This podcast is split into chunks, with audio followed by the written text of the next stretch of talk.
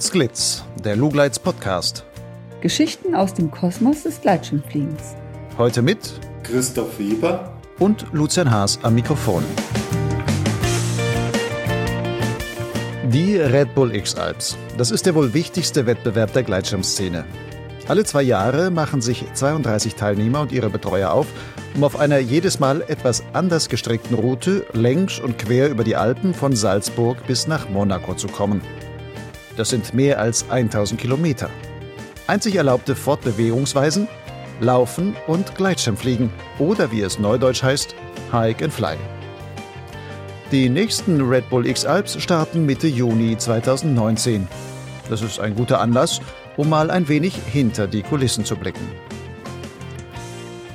Ein solches Rennen verlangt viel Organisation. Eine besonders wichtige Rolle spielt dabei Christoph Weber. Seit 2011 ist er der Race Director der Red Bull X Alps. Als solcher wacht er über alle sportlichen Aspekte und Regelungen des Rennablaufs. In dieser neunten Folge von Potsglitz erzählt Christoph unter anderem darüber, wie er zum Race Director wurde, worauf er bei der Auswahl der X-Alps-Teilnehmer achten muss und welche Ideen und Zwänge hinter dem Verlauf der X-Alps-Route stehen. Er berichtet auch, wie der Rennalltag für ihn aussieht, was er tut, um trotz aller Abenteuer und Wettergefahren das Risiko tragbar zu halten und wie gerade auch die menschlichen Begegnungen für ihn die Faszination der X-Alps ausmachen.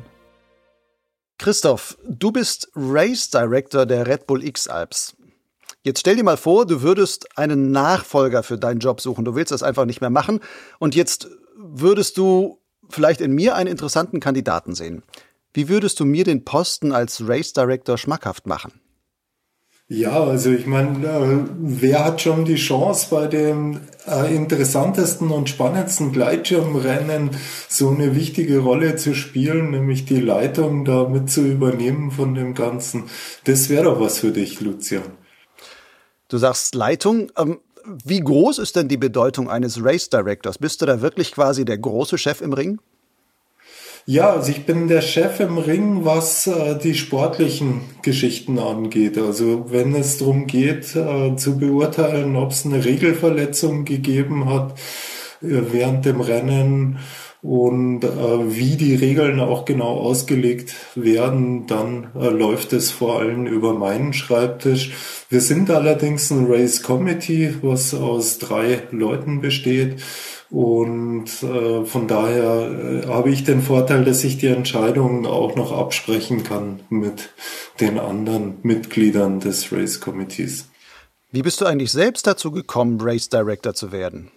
Ja, das das sind ja immer so die, die lustigen Geschichten, dass man praktisch äh, gerade äh, die richtigen Leute kennt oder auch die falschen, je nachdem wie man sieht. Aber mhm. ich bin halt mal gefragt worden von einer guten Freundin von mir, ob ich mithelfen kann, weil die dort Probleme hatten, die Luftraumstruktur äh, sich zu analysieren und zu überlegen, welche Lufträume da von Bedeutung sind für das X-Alps-Rennen. Das war das Rennen 2009 und da habe ich gesagt, klar, da kann ich aushelfen und ich schaue mir das an und ich mache eine Kategorisierung und Katalogisierung der Lufträume, die da entscheidend sind.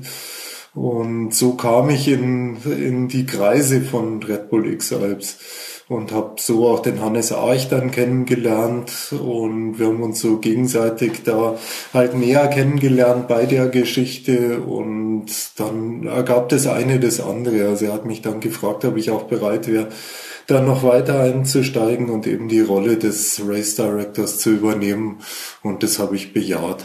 Und so kam es dann, dass ich beim nächsten Rennen bei 2011 der Edition äh, dann als Race Director im Rennen war. Mhm. Seitdem hast du das durchgängig gemacht. In diesem Jahr bist du dann ja schon zum fünften Mal bei den X-Alps als Race Director tätig. Das nächste Rennen wird nun Mitte Juni starten. Bist du vor so einem Event eigentlich immer noch in irgendeiner Weise aufgeregt? Ist das spannend für dich? Ja, das ist immer spannend für mich. Also die, die Spannung hat sich da nicht groß gelegt oder gewandelt. Also äh, es bleibt für mich immer noch sehr spannend. Was sind denn für dich so die spannendsten Fragen vor dem Start, die da anstehen? Ah, äh, die spannendsten Fragen vor dem Start, das ist eine gute Frage. Also da, das ist ja immer ein Haufen organisatorisches zu erledigen. Also wir checken zum Beispiel das ganze Gleitschirm-Equipment. Es kommt extra der Alan Zoller von der Paratest-Prüfstelle und vermisst sämtliche Schirme von den Athleten und Gurtzeuge werden geschaut, Rettungssysteme werden äh, genau geprüft. Und diesen ganzen organisatorischen Aufwand und äh, die Geschichten, die da laufen, gut über die Bühne zu bringen, das ist eigentlich die größte Spannung vor dem Rennen. Ansonsten, was natürlich immer super spannend ist, ist die Frage, wie wird das Wetter sein? Ähm, wir haben ja die meisten Male immer ähm, unheimliches Glück gehabt, zumindest mit dem Start. Nur letztes Mal hat es leider geregnet beim Start. Und das ist natürlich ja, gerade diesmal sicher auch eine ganz zentrale Frage. Wie wird das Wetter sein? Wie wird sich die Schneelage in den Alpen jetzt entwickeln? Wir haben ja gerade jetzt die Tage nochmal richtig Neuschnee gekriegt. Und das, äh, wo es jetzt gerade noch äh, ja ein bisschen mehr als ein Monat ist, dass das Rennen beginnt. Also da, das ist so die, die äh, große Frage immer, die noch im Raum steht zum Schnee und zum Rennen. Lass uns dann nachher nochmal zukommen. Bevor wir jetzt wirklich den Rennverlauf angucken, blicken wir noch mal ein bisschen zurück. So als Race Director hast du ja auch schon im Vorfeld wichtige Aufgaben. Zum einen gehört die Auswahl der Teilnehmer dazu. Machst du das eigentlich allein? Nee, also das macht auch das Race Committee. Und äh, ja, aber natürlich ist ein sehr bedeutender Teil auch meine Arbeit dabei sprich die Recherche zu treiben. Also das Ganze läuft ja so, sollte ich vielleicht erklären. Es gibt äh, ein, eine Bewerbung, die man abgeben kann als potenzieller äh, Kandidat dafür. Ähm, kann man das fängt immer im August sowas an, dass man die Bewerbung abgeben kann. Das Bewerbungsfenster ist dann ein Monat äh, circa offen und dann werden die Bewerbungen ausgewertet und geschaut, wer hat sich da beworben und äh, sind die Leute geeignet, um bei dem Rennen mitzumachen. Und das bedeutet natürlich einfach eine intensive Recherche bezüglich der Kandidaten, der möglichen Kandidaten, die sich da beworben haben, ob sie geeignet sind, was sie einfach gleitschirmmäßig und auch alpinistisch vorzuweisen haben in ihrer äh, persönlichen Geschichte, was ähm, kann man da rauslesen, was sie an Erfahrung haben, gerade auch dann im Gleitschirmbereich, im äh, Wettbewerbsumfeld, äh, was ja doch nochmal was anderes ist, als alleine beim Fliegen zu sein, weil die Stressfaktoren, die durch die Öffentlichkeit, die äh, mehr oder äh, minder nah dran ist an einem, das sollte man nicht außer Acht lassen.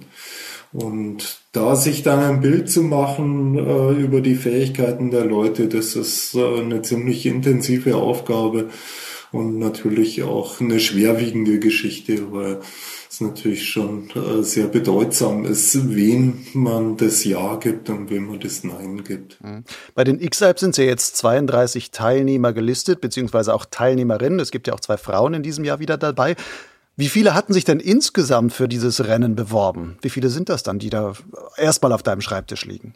Ja, wir haben immer circa so 100 Bewerbungen. Also schwankt so zwischen 80 und 120 Bewerbungen, von denen äh, so eine Handvoll wirklich äh, nur so Spaßbewerbungen sind, die man gleich auf die Seite legen kann. Aber in der Regel sind es äh, sicher 60 bis 80 Bewerbungen, die wirklich ernst zu nehmen sind und die man wirklich in, äh, in aller Akribie durcharbeiten muss und schauen muss, äh, was der Einzelne oder die Einzelne dafür eine Geschichte hat.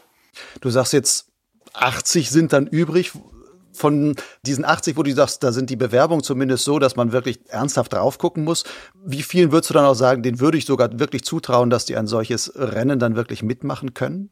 Ja, das sind wahrscheinlich von den 80, äh, 60 dann den 60 oder 50, um eine Zahl zu sagen, äh, die da wirklich geeignet sind für so ein Rennen. Das heißt, ihr habt durchaus wirklich Auswahl. Das ist nicht so, die 32 sind die, wo du sagst, ein Glück haben wir die 32 mit guten Leuten voll bekommen und der Rest war dann irgendwie komische, ja, Leute, die einfach mal sagen, ich will vielleicht mal mitmachen, mal sehen, ob das irgendwie klappt. Nun sind ja, wenn man sich so das Teilnehmerfeld anguckt, sieht man ja, das ist sehr international. Trotzdem gibt es so ein paar Länder, ähm, gerade so im Alpenraum, die sind verstärkt vertreten. Ganz typisch natürlich Österreich, Schweiz, ähm, Frankreich in diesem Jahr mit vier Leuten dabei.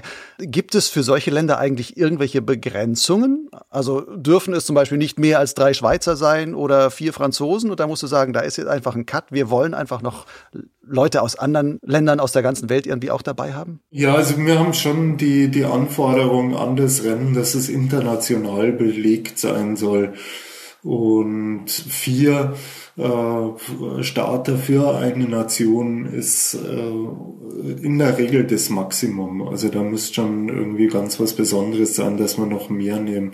Und das ist natürlich gerade für die Franzosen dann wirklich bitter, ähm, weil der fünfte Franzose, der dann rausfällt, der ist in der Regel trotzdem noch stärker als äh, irgendein Land, was äh, weit weg von den Alpen ist. Aber äh, auf der anderen Seite soll das Ganze eben ein internationales Starterfeld sein und es sollen eben auch Nationen, die außerhalb der Alpen daheim sind, eine Chance haben, da mitzumachen.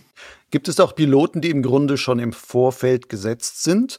Es gibt ja zum Beispiel Piloten, die selbst bei wichtigen Sponsoren wie Red Bull oder Skybox unter Vertrag stehen. Haben die quasi einen Bonus oder da sagen die Sponsoren, diese Leute müssen auf jeden Fall mit dabei sein? Ja, also ein Red Bull-Athlet tut sich natürlich schon leichter, einen Startplatz zu kriegen. Aber er muss trotzdem seine Fähigkeiten haben, ansonsten würde er nicht reinkommen. Wie ist das überhaupt mit den Sponsoren? Hast du als Race Director auch während des Rennens mit denen irgendwie zu tun? Also musst du da auf die in irgendeiner Weise Rücksicht nehmen? Oder läuft das dann, wenn es einmal sagst, Sponsor, die haben ihr Geld gegeben und jetzt läuft das Rennen als eigenes Unternehmen quasi nach seinem Rahmen ab und da kommt jetzt nichts mehr reingequatscht von anderer Seite von draußen. Also ähm, ich habe es ja vorhin schon in der Einleitung gesagt, ich bin für den sportlichen Teil zuständig. Ich äh, habe mit den Sponsoren äh, so gut wie gar nichts zu tun. Ich treffe die natürlich und äh, unterhalte mich auch gern mit denen aber äh, die funken nicht in meinen Aufgabenbereich rein, sondern mein Aufgabenbereich ist ganz klar die, der sportliche Teil des Rennens und der äh, läuft unabhängig von den Sponsoren. Eine zweite wichtige Aufgabe in der Vorbereitung ist ja auch die Festlegung der Route. Spielst du da auch eine Rolle dabei? Ja, klar. Also ich werde schon auch gefragt und um meine Inputs gebeten für die Route und das Routen äh, aufbauen und Zusammenstückeln von der Route ist auch immer eine sehr spannende Komponente im Vorfeld des Rennens, weil das ist natürlich das Fleisch äh, des Rennens. Also das macht das, äh, würzt das Ganze nochmal. Wie lange arbeitet dann wahrscheinlich ein ganzes Team an dieser Route. Erzähl mal, wie läuft das so ein bisschen ab im Hintergrund? Was, was kommen da für, also wie werden da die Ideen reingespielt und, und wie wird dann über bestimmte Sachen diskutiert und worauf muss da Rücksicht genommen werden? Ja, also erst einmal sitzt man im größeren Kreis beieinander. Also die Leute, die bei äh, X-Alps mitarbeiten, das sind ja, äh, je nachdem wie groß man den Kreis wählt, durchaus äh, 30, 50 äh, Personen, die da mitarbeiten. Und dies, der, der mittlere bis größere Kreis steuert einfach mal Ideen und streut Ideen rein oder auch äh, von außen werden Ideen reingestreut in das Ganze. Und dann schaut man sich die verschiedenen Ideen an und äh, plant dann äh, immer detaillierter, was möglich ist und was sinnvoll ist und was spannend ist, was reizvoll ist und am Schluss sitzen wir wieder im kleinen Kreis dann beieinander und äh, machen so das finale äh, Routenplan, die finale Routenplanung und legen fest, wie die Route dann genau ausschaut.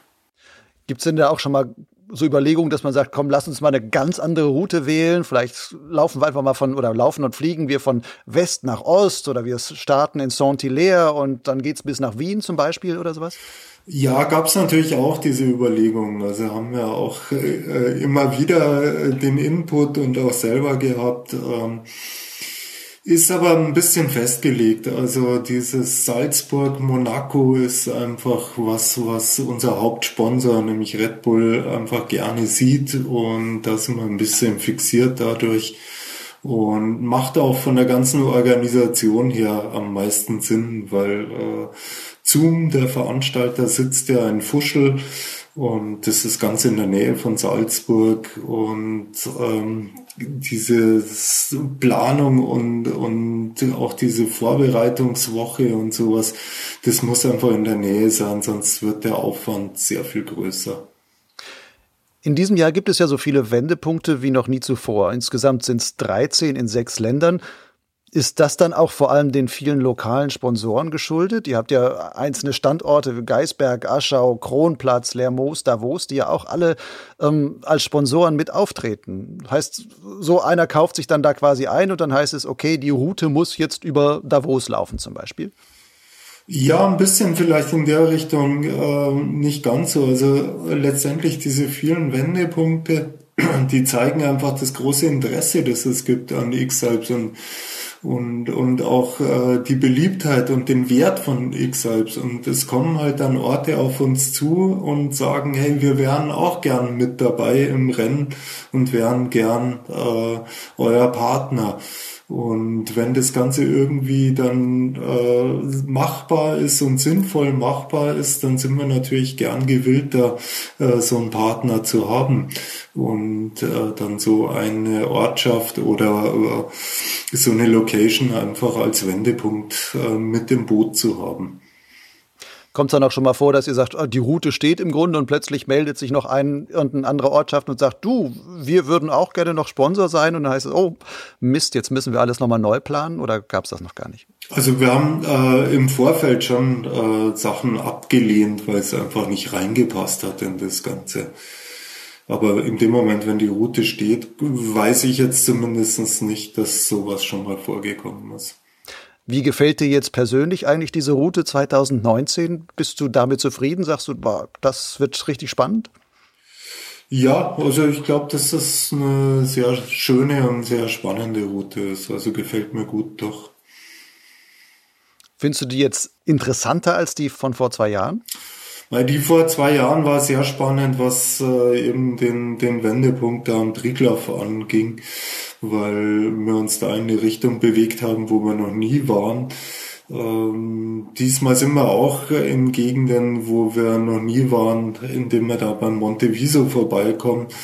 Also das ist jetzt Italien am Ende im, im letzten Teil. Genau, oder? das ist der vorletzte oder drittletzte Wendepunkt letztendlich vor Pay und oder viertletzte Wendepunkt überhaupt äh, vor dem Finish. Also da sind wir in den Seealpen unterwegs in der Gegend, wo wir noch nie waren und äh, führen da auch die Athleten praktisch äh, in eine neue Gegend rein. Und da bin ich sehr gespannt, wie das Ganze läuft.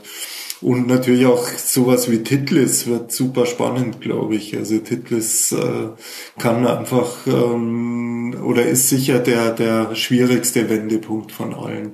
Der kann, wenn man da wirklich rauflaufen muss, äh, ganz schön äh, taktisch entscheidend sein.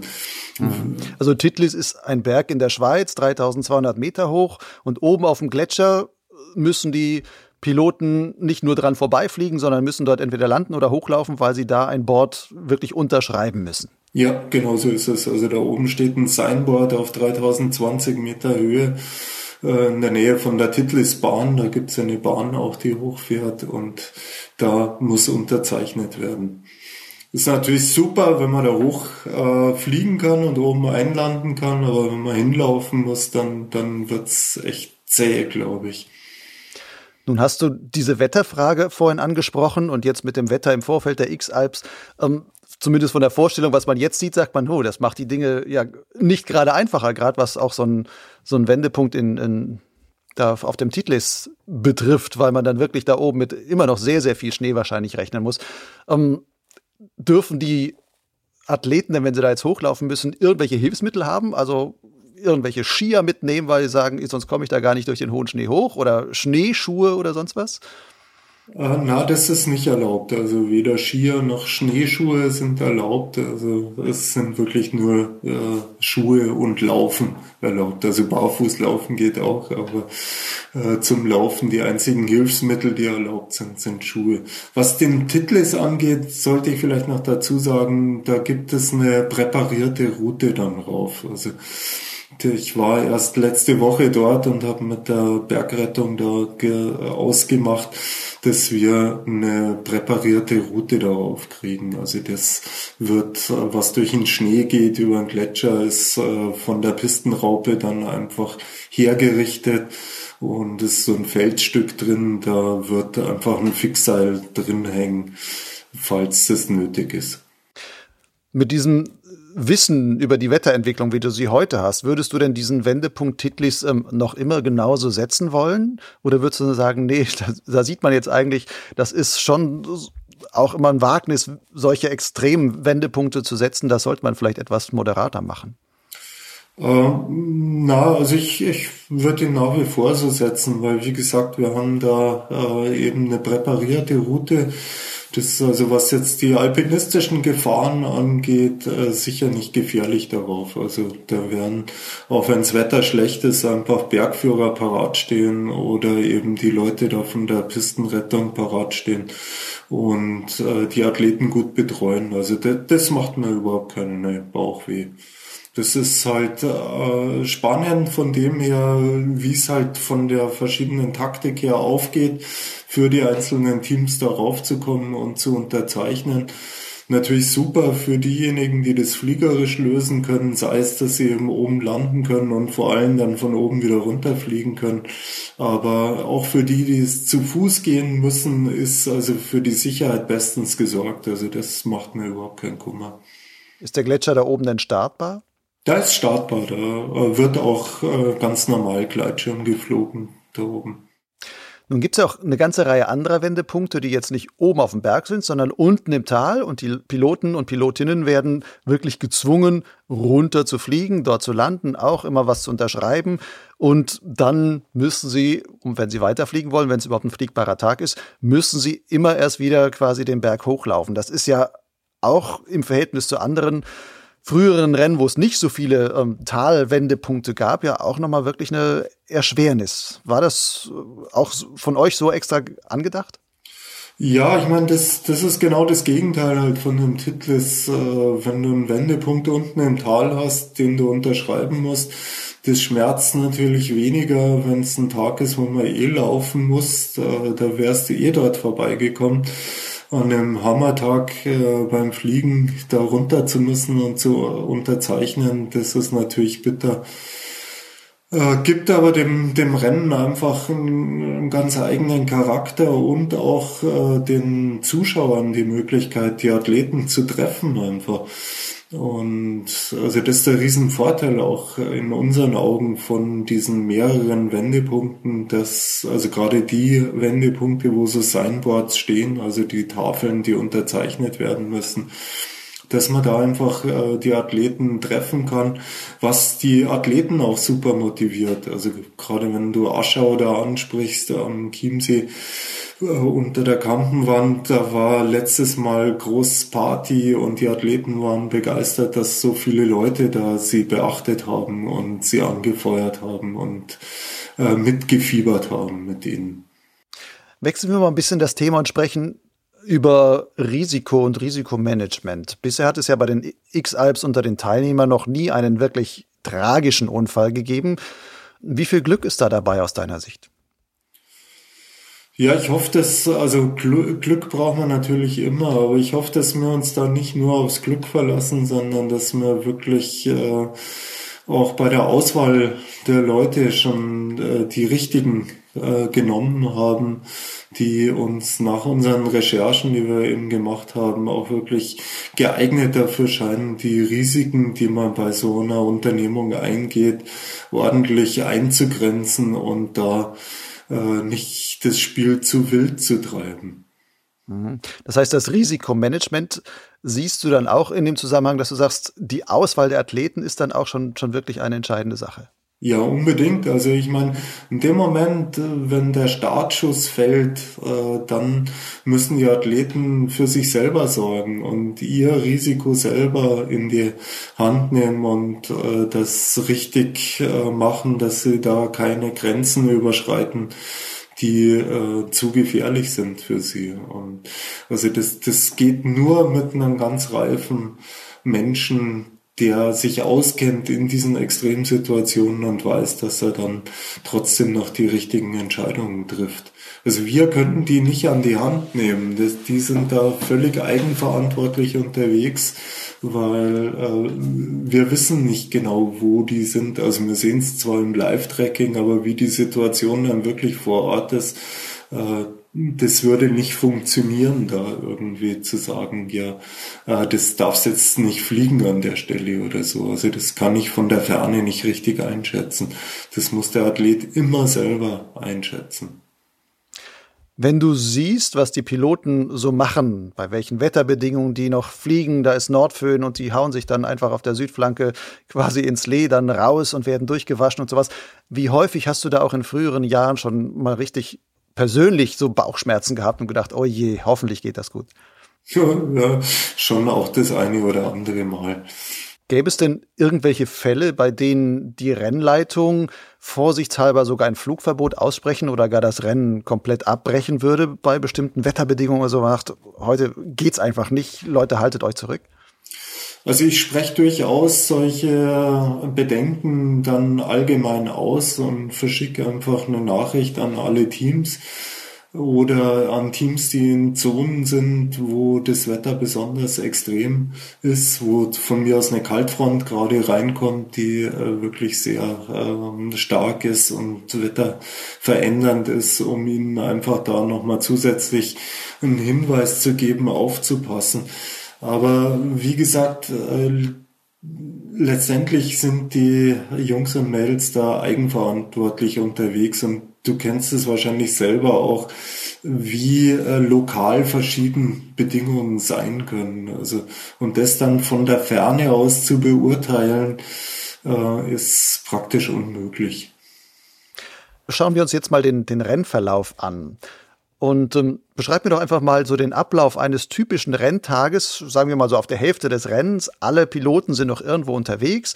Ähm, was musst du da machen? Stehst du dann auch ganz früh auf, weil die Piloten schon um 5 Uhr loslaufen und du musst dann auch ansprechbar sein für die?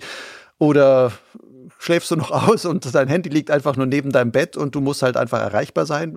Wie geht das? Ja, letztendlich ähm, schlafe ich selten aus. Äh, mein Handy ist sowieso immer an, weil ich immer rund um die Uhr erreichbar sein ähm, möchte und muss für alle möglichen Fragen bezüglich des Rennens seitens der Athleten.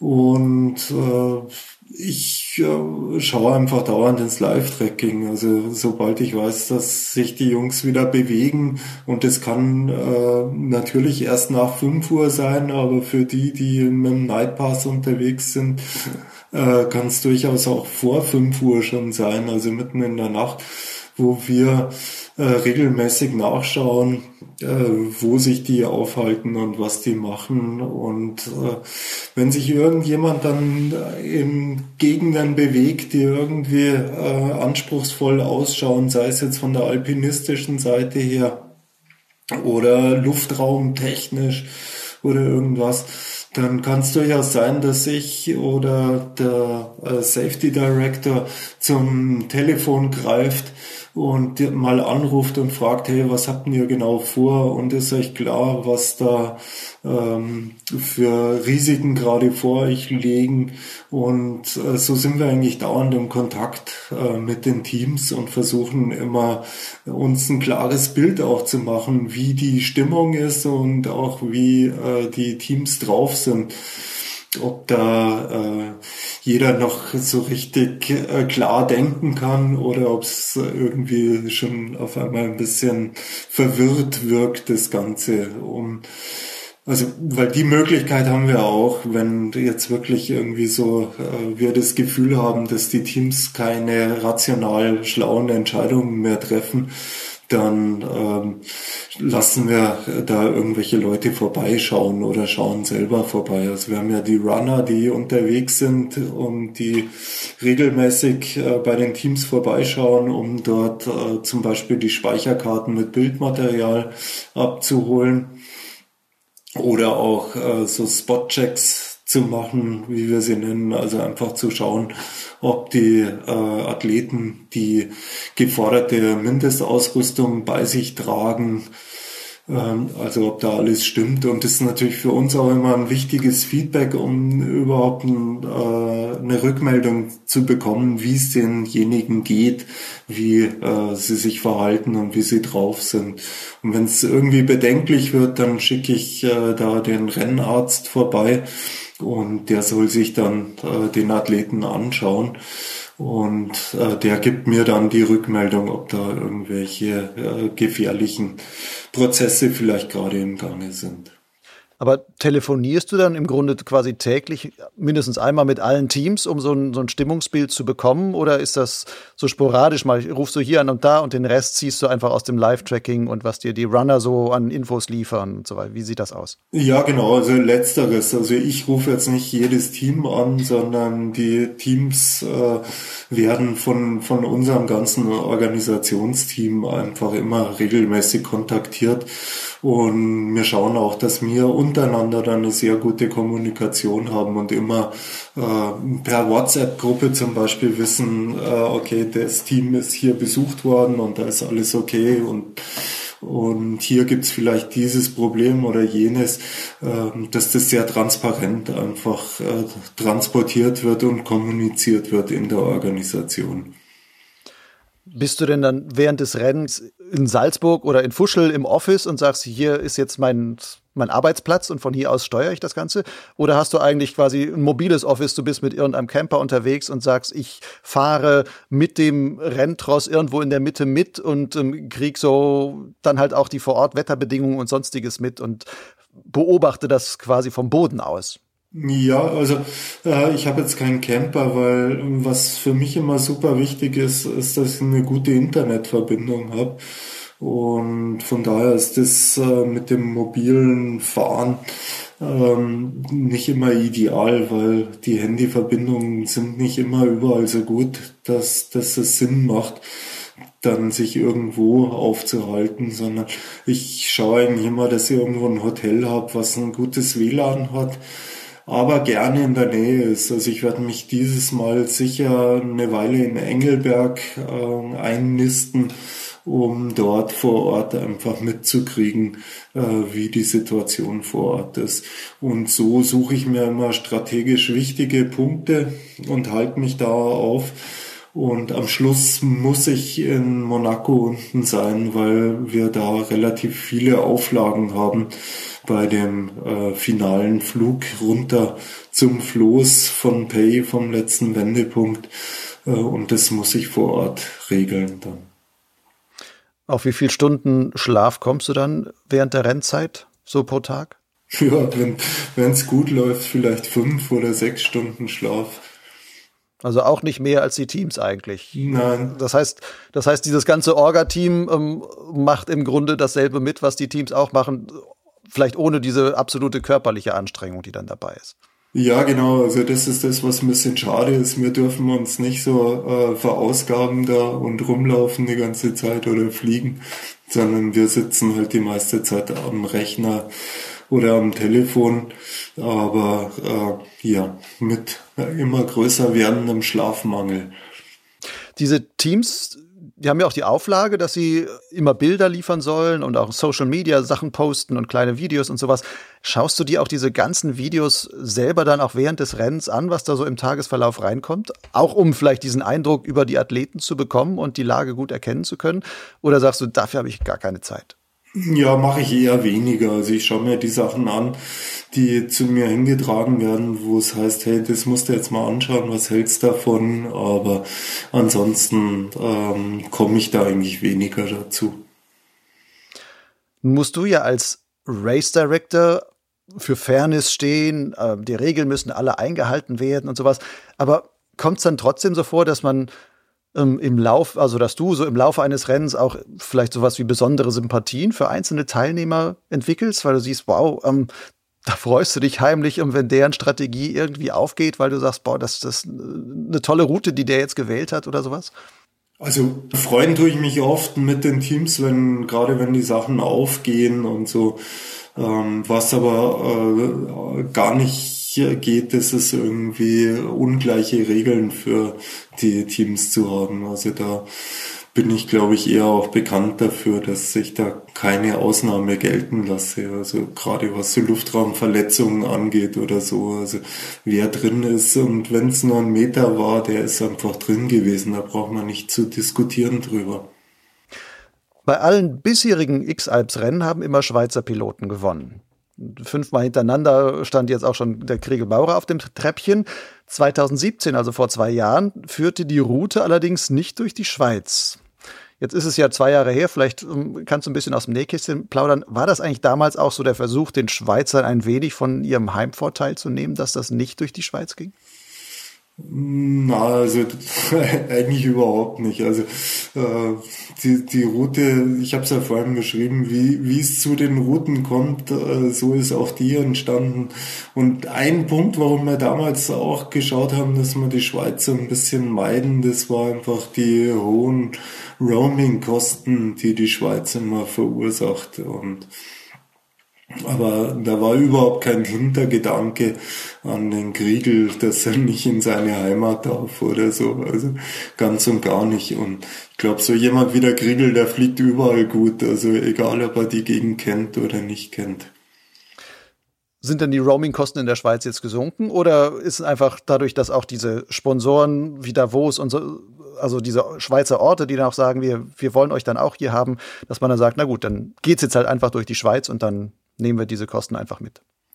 Äh, was die Kosten diesmal angeht, weiß ich noch gar nicht, muss ich sagen. Also da habe ich mich nicht drum gekümmert. Das ist nicht so mein, mein Metier. Ähm, ich glaube, dass, dass die nicht mehr so tragisch sind. Aber auf jeden Fall war es interessant halt mit den äh, Wendepunktpartnern, die sich da aufgetan haben, zusammen was auf die Beine zu stellen, was halt diesmal auch richtig fett durch die Schweiz läuft fett durch die Schweiz. Da könnte man natürlich auch wieder sagen, oh, da können die Schweizer ihren Heimvorteil erst recht ausspielen. Erwartest du aber mal so einen Durchmarsch vom Kriegel? Mai äh, wird mich natürlich überhaupt nicht wundern, gell, weil er hat es ja bisher immer geschafft, die Nase vorne zu haben und äh, dann auch noch immer weiter nach vorne sich zu arbeiten. Also würde mich nicht erstaunen. Super wäre es natürlich, wenn, wenn jemand von den anderen auch da äh, vorne mit dabei wäre und es da ein bisschen mehr ein Match geben würde. Wem würdest du denn von allein die, nur der Papierlage her so am, ähm, auch noch am ehesten einen Sieg zutrauen? Wer hat dich, ähm, wer hat dir für dich da so einen besonders starken Eindruck bisher hinterlassen? Ja, mei, wer natürlich richtig äh, ja, Furore gemacht hat, das waren die Franzosen halt das letzte Mal. Also die waren ja richtig stark und ich hoffe, dass die auch wieder so richtig Gas geben jetzt beim nächsten Mal. Und hoffentlich tut sich auch keiner weh, so dass alle ankommen und dann äh, kann das durchaus spannend werden. Also der Gaspar hat es ja das letzte Mal ganz äh, toll gezeigt, wie gut er da mithalten kann. Und der Benoit, wie er am Schluss da einfach äh, läuferisch auch nochmal Vollgas gegeben hat und dann eben auch sogar reingeflogen ist bis ins Ziel. Also die haben da sicher Potenzial. Maxime Pinot ist sicher auch äh, ein Name, der da gut mithalten kann. Aber es kann natürlich auch ein Schweizer sein wieder, der da gewinnt. Vielleicht äh, gar nicht mal äh, der Griegel dann. Könntest du dir noch vorstellen, dass irgendwie so ein Exot plötzlich ähm, super dasteht? Es gibt ja einer, einen Pilot aus dem Libanon, den man vom Namen her erstmal noch gar nicht gehört hat oder sowas, wo man dann sagen würde, hm, der kann ja wirklich gut fliegen oder sowas? Würde mich sehr wundern. Also das äh, würde mich sehr wundern. Äh, weil es gibt ja mittlerweile weltweit doch äh, etliche so Hike-and-Fly-Wettbewerbe. Und ähm, das ist natürlich auch für mich eine wichtige Quelle, um zu schauen, äh, was äh, die einzelnen Athleten äh, so können.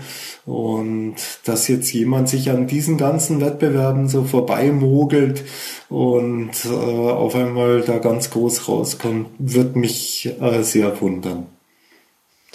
Vor zwei Jahren waren zumindest ein paar der Piloten ähm, viel quasi auch im Team unterwegs. Also die hatten eine ganze Reihe von Piloten, anderen auch, die nicht gar nicht am Rennen teilnahmen und die auch nicht direkt quasi ihr direkter Betreuer waren oder sowas, die dann mit denen mitgestartet sind und wo die dann quasi im kleinen Pulk ähm, teilweise vorausfliegend ähm, Thermiken gesucht haben und ähm, da dann eigentlich im Grunde den Piloten dann damit auch Hilfestellung gegeben haben.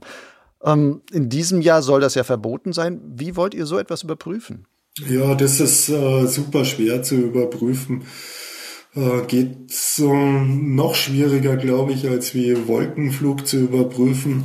Wolkenflug ist ja auch verboten, äh, allein schon, weil es überhaupt verboten ist. Ähm, ja, äh, letztendlich ähm, zählen wir da auf die Fairness von den Athleten und ähm, dann ist natürlich bei X-Alps schon so, dadurch, dass X-Alps so bekannt ist und so berühmt ist, schauen sehr viele Augen zu. Und ähm, das ist auch was, was man den Athleten sagen kann. Hey, ähm, da schauen viele Leute zu und die sehen, was ihr macht. Und äh, die beobachten es sehr genau, ob ihr da äh, so Teamflieger oder Vorausflieger habt, die mit euch da von einer Thermik zur anderen fliegen. Äh, und ich bin mir sicher, dass da aus dem Publikum Rücklauf kommen wird. Was ist, wenn jetzt sich quasi Piloten zusammentun? Das gab es ja auch in früheren Rennen auch schon, dass dann zumindest immer so einzelne Pilotengrüppchen manchmal große Strecken auch wirklich zusammengeflogen sind, wo dann zwei oder drei länger, zumindest einen ganzen Tag irgendwie eine Strecke zusammen waren, gemeinsam zum Startplatz hochgelaufen sind und irgendwann zum Tagesende hat sich das wieder so ein bisschen verloren. Wäre das auch ein Teamfliegen, was sanktioniert würde? Oder ist das etwas, wo ihr sagt, nee, das sind jetzt die Piloten untereinander, wie die das regeln, ähm, da mischen wir uns nicht ein? Genau letzteres. Also wie die Piloten das untereinander regeln, das ist ihnen überlassen. Also da, da will ich mich nicht einmischen und äh, da sollen sie ihre Freiheit haben, das zu machen. Was wir aber ganz klar nicht wollen, ist, dass äh, jemand da so einen großen Schwung von Leuten mitbringt, der ihnen die äh, Strecke markiert und jeden Aufwind da markiert. Das soll einfach nicht sein. Einfach um, um auch äh, die sportliche Fairness zu haben, dass alle die gleichen Bedingungen haben. Dieses Rennen wird ja weltweit verfolgt die Leute gucken sich das Live-Tracking an. Wird es in diesem Jahr da irgendwie eine Neuerung geben? Was, wo man sagt, wow, so haben wir die X-Types noch nie gesehen? Ja, also letztes Jahr haben wir gerade am Anfang äh, der X-Types äh, Schwierigkeiten gehabt mit dem Live-Tracking und äh, ist übrigens eine Sache, die überhaupt nicht so einfach in den Griff zu bekommen ist, weil dadurch, dass X-Alp so berühmt ist, haben wir so viele Betrachter, die dann einfach äh, von der Serverkapazität her die Server überlasten, ähm, weil einfach die, die Benutzerzahlen so viel höher sind. Also wir hatten da einen Faktor 10 drin an Zunahme der Benutzerzahlen und das, äh, da war einfach die Rechenleistung nicht dafür ausgelegt. Das Ganze soll diesmal viel besser werden und auch dreidimensional wieder werden. Und äh, ja, ich hoffe, dass es die Betrachter wieder zufriedenstellt und äh, für Begeisterung sorgt. Schließt ihr eigentlich im Organisationsteam, da auch, ähm, man spricht ja wahrscheinlich viel darüber, schließt ihr da auch irgendwie sowas wie Siegerwetten ab, also intern, man nicht nach außen getragen und gibt da sowas wie so ein Tippspiel und man sagt, ja, komm mal, wir setzen alle auf Kriegel oder nee, der, der Guschelbauer soll es diesmal werden oder sonst was? Ähm, also bei uns nicht, äh, ähm, in, in meinem engen Kreis, da äh, weiß ich das nicht, dass irgendwelche Wetten gemacht werden. Nun bist du selbst ja jetzt 56 Jahre alt. Wenn du 20 oder 30 Jahre jünger wärst, würden dich da die X-Alps auch als Teilnehmer reizen? Also mich reizt brutal diese Art äh, der Fortbewegung. Das Hike and Fly ist genau meine Art zu fliegen und vor allem dann auch Strecken zu fliegen und aus eigener Kraft wieder zum Startplatz raufzukommen und mich da aus eigener Kraft durch die Berge zu bewegen oder eben mit der Kraft der Natur, sei es jetzt die Thermik oder irgendein Hangwind. Das ist genau meins. Ähm, ob ich jetzt diese, diesen Wettkampf äh, bis hätte, das auch noch um die Wette zu machen, das kann ich jetzt schwer abschätzen, weil ich einfach keine 20 mehr bin und jetzt habe ich es nicht mehr. Also jetzt reizt mich immer weniger. Also mal äh, Crossalps mitgemacht, zweimal als Tandem-Team, das hat mir sehr viel Spaß gemacht und das war super. Da äh, auch richtig Gas zu geben. Würde ich auch wieder machen, aber äh, das ist ja praktisch X-Alps für Kleine. Also X-Alps ist ja dann nochmal eine ganz andere Nummer. Haben die X-Alps und die Beschäftigung damit deine Sicht oder deine Einstellung zum Gleitschirmfliegen in irgendeiner Weise verändert? Boah, das ist eine gute Frage. Ich glaube nicht, nee. Äh, also X-Alps hat eigentlich schon immer irgendwie dazugehört, seitdem, seitdem die erste Edition da gelaufen ist, habe ich immer reingeschaut, hat mich immer interessiert und äh, hat damit sicher irgendwie einen kleinen Beitrag geliefert, auch äh, für äh, für mein eigenes Gleitschirmfliegen. Aber jetzt da, dadurch, dass ich selber da drin bin, das hat, glaube ich, nichts geändert. Nun machst du diesen Race Director zum fünften Mal jetzt schon. Ähm, wie lange willst du das noch machen? das ist eine gute Frage. Also nach dem Rennen sage ich immer ähm, kein einziges Mal mehr. Mal schauen. Aber das hast du jetzt schon viermal gesagt und du bist schon das fünfte Mal dabei. Ja, genau. So schaut's aus. Das heißt, dir geht's dann ähnlich wie den äh, Piloten, die dann direkt nach Abschluss sagen so, puh, ein Glück ist es rum, nie mehr und dann zwei Tage später sind sie vom Virus wieder infiziert. Ja, also ich glaube, es dauert bei den länger, äh, meisten länger als zwei Tage, aber es kommt dann schon immer wieder der Virus, ja.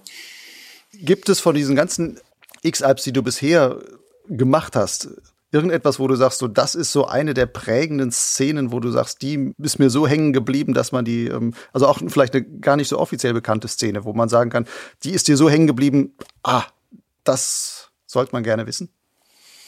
Ja, ich meine, das sind einfach so emotionale Geschichten. Also ich, äh, für mich mit eine der, der bewegendsten Szenen, die, die ich gehabt habe beim letzten Mal, das war, da bin ich in Lermoos am Wendepunkt gewesen und habe dem Gaspar Petiot zugeschaut, wie er reingeflogen gekommen ist und mich mit ihm dann unterhalten. Und wir saßen eine ganze Weile am Wendepunkt zusammen und er hat erzählt von diesem super schwierigen Flug für ihn gegen den Westwind äh, von Aschau aus kommend da zum Wendepunkt hin.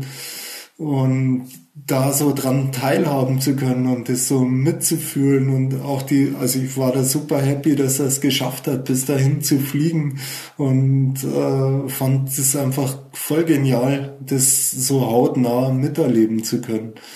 Das, das sind irre schöne Erlebnisse auch.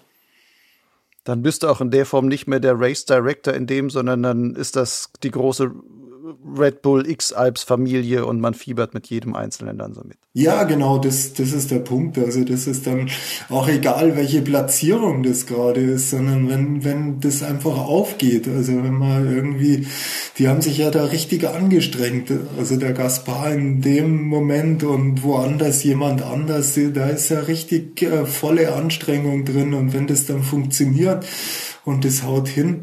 Das ist so, so klasse und so toll. Also da, da kann ich mich äh, jedes Mal für jeden Einzelnen begeistern.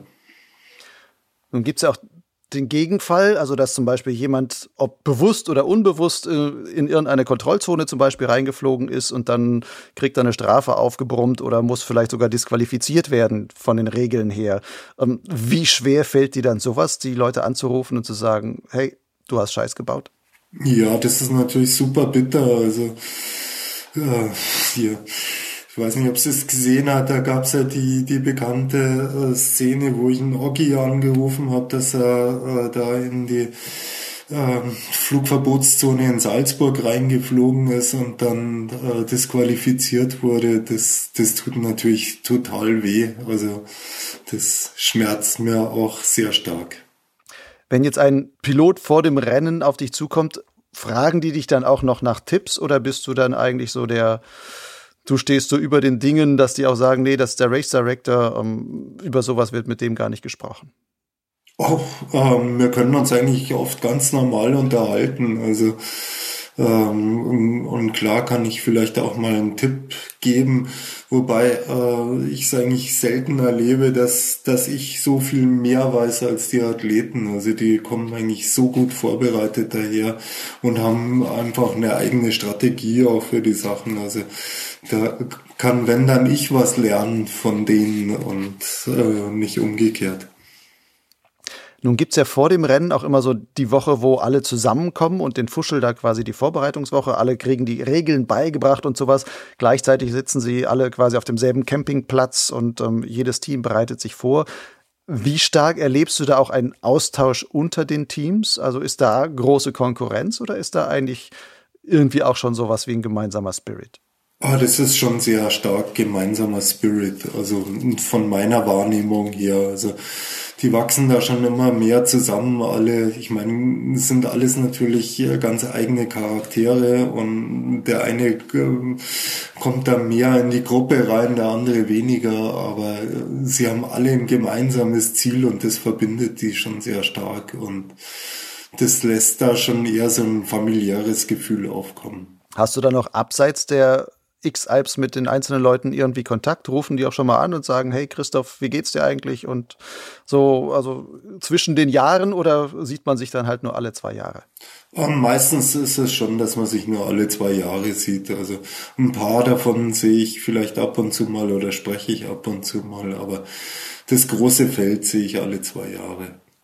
Wenn du dir jetzt für diese X-Alps 2019 etwas wünschen dürftest, was wäre dein größter Wunsch? Ja, der ist wie immer, dass alle heil ankommen. Das ist vielleicht ein schönes Schlusswort. Alle sollen heil ankommen. Ich danke dir für dieses interessante Interview und ähm, wünsche dir wirklich, dass alle heil ankommen und vor allem auch, dass das spannendes Rennen sowohl am Boden als auch in der Luft dann werden kann. Ja, vielen Dank, Lucian. Und hoffen wir gemeinsam, dass es einfach ein gutes Rennen wieder wird und ja, ein schönes Ende hat. Das war Christoph Weber im Gespräch mit Lucian Haas. Wenn du das Rennen der Red Bull X-Alps genauer verfolgen willst, die Website hat die Adresse www.redbullxalps.com. Dort findet man viele Infos über die Route und die Teilnehmer. Das Rennen selbst startet am 16. Juni. Es kann virtuell per Live-Tracking verfolgt werden. Vielleicht interessierst du dich auch für weitere Folgen von Potsglitz. Die findest du auf meinem Blog Logleits und auf Soundcloud. Willst du keine Folge verpassen? Dann abonniere Podsglitz doch einfach. Das geht per RSS-Feed oder über bekannte Podcast-Kataloge wie iTunes, Spotify, TuneIn oder podcast.de. In Podsglitz wie auch auf Lugleitz gibt es übrigens keine Werbung. Außer wie jetzt hier in eigener Sache. Beide Angebote werden allein über freiwillige Förderbeiträge meiner Hörer und Leser finanziert. Unterstützen kannst du meine Arbeit ganz einfach per PayPal-Spende oder per Banküberweisung. Die Links und Daten dazu findest du auf der Website lugleitz.blogspot.com. Du kannst auch helfen, indem du Podsglitz und Lugleitz bekannter machst. Erzähle deinen Fliegerfreunden davon, schreibe einen Kommentar oder setze einen Link oder Like in den sozialen Netzen. Das war's für heute. Jetzt geh mal lieber wieder fliegen. Ich wünsche dir allzeit Happy Landings bis zum nächsten Mal.